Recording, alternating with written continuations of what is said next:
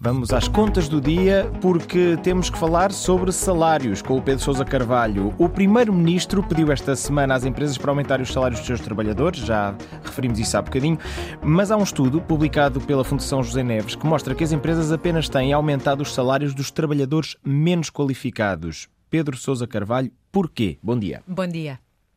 Bom dia, Pedro. Bom dia, uh, Mónica. Uh, porquê? Uh, basicamente porque são obrigadas por lei, Pedro. O que tem acontecido em Portugal na última década é que os salários dos trabalhadores com ensino básico têm estado a aumentar à boleia do aumento do salário mínimo nacional.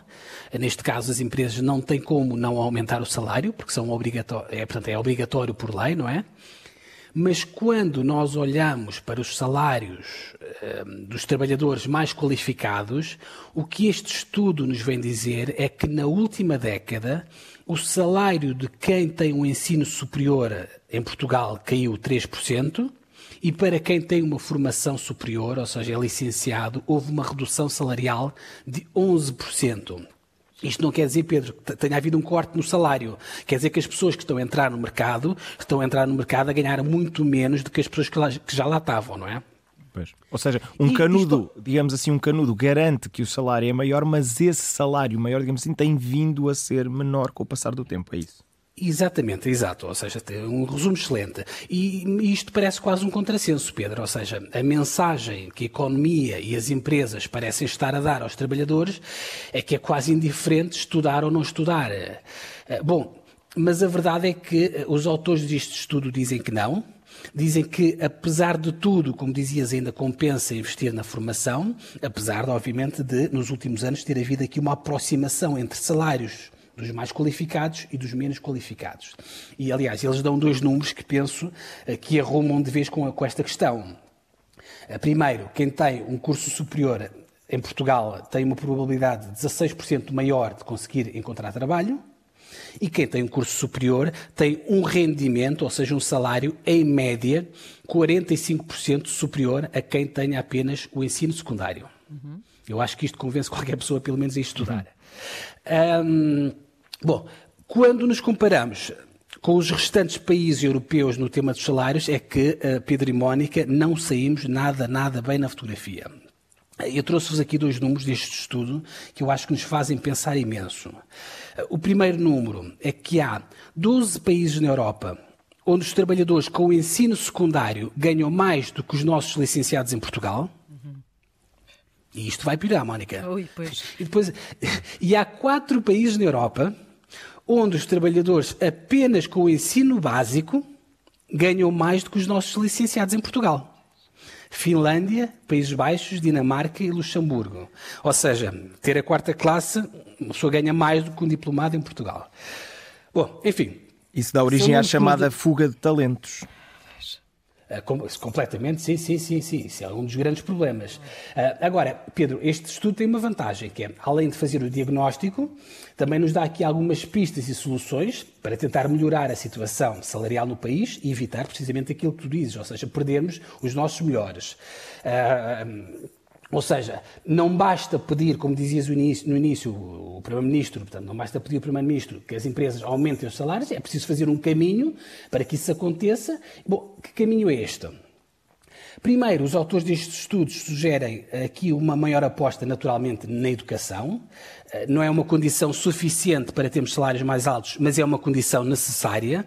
Eh, neste tema da educação, aliás, eles têm um número que é, eles dizem que 47%, 47% dos patrões das empresas portuguesas nem sequer concluiu o ensino secundário. Não há mais nenhum país na Europa onde esta porcentagem seja tão alta, ou seja, metade das nossas empresas são dirigidas ou presididas por pessoas que não acabaram o ensino secundário. Isto obviamente faz a diferença, não é? A segunda sugestão que eles fazem é, para termos salários mais competitivos, é naturalmente aumentar a nossa produtividade. e como é que se faz isto? os autores deste estudo dizem que não precisamos trabalhar mais horas, porque nós já somos dos países na Europa que já trabalhamos mais horas, eh, mas temos que apostar mais, ou seja, temos que trabalhar melhor, ou seja, apostar mais na inovação, na criatividade, em melhorar a tal gestão e produzir naturalmente com mais tecnologia e com mais produtos de valor acrescentado. Ou seja, Pedro, não, não, não basta fazer a chapa do carro ou a porta do carro. Se calhar também convém começarmos a fazer a parte eletrónica do carro, do automóvel.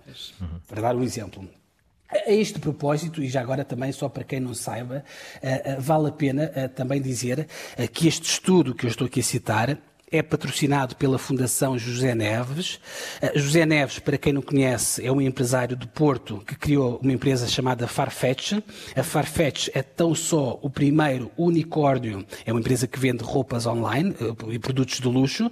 Ela é tão só o primeiro unicórnio português e eu creio eu, aliás, que é a única empresa portuguesa que está cotada na Bolsa de Nova Iorque. Isto basicamente para dizer que, ou seja, que, que, que, esta empresa tem alguma autoridade para falar sobre o tema de inovação claro. e da criatividade. Última sugestão deste estudo é, é que o Estado não devia estar a gastar muito dinheiro com as chamadas empresas zombies, ou seja, aquelas empresas que estão sempre ano após ano em dificuldades e estão sempre a queixar-se que não conseguem pagar nem sequer o salário mínimo aos trabalhadores. E que os autores deste estudo sugerem é que uh, mais vale deixar cair essas empresas, uh, assumir o custo social e utilizar o dinheiro do subsídio a essas empresas para apostar na formação dos trabalhadores dessas mesmas empresas. Pedro e Mónica, uh, creio que se nós conseguirmos ou se nós seguirmos estas três sugestões, bom, eu não diria que amanhã uh, vamos ter salários iguais aos outros países europeus, uh, mas creio que pelo menos já é metade do caminho ou meio caminho andado para lá chegar é ir vendo os estudos, ir tentando aplicar soluções e, uh, e trabalhar, sobretudo trabalhar. Trabalhar bem, que é muito importante. Pedro Sousa Carvalho, bem, muito sim, bom sim, dia sim, e até amanhã. Trabalhar bem. Trabalhar bem. Até amanhã, até amanhã, Pedro Sousa Carvalho. As contas do dia que pode voltar a ouvir estão disponíveis no RTP Play. Antena 1.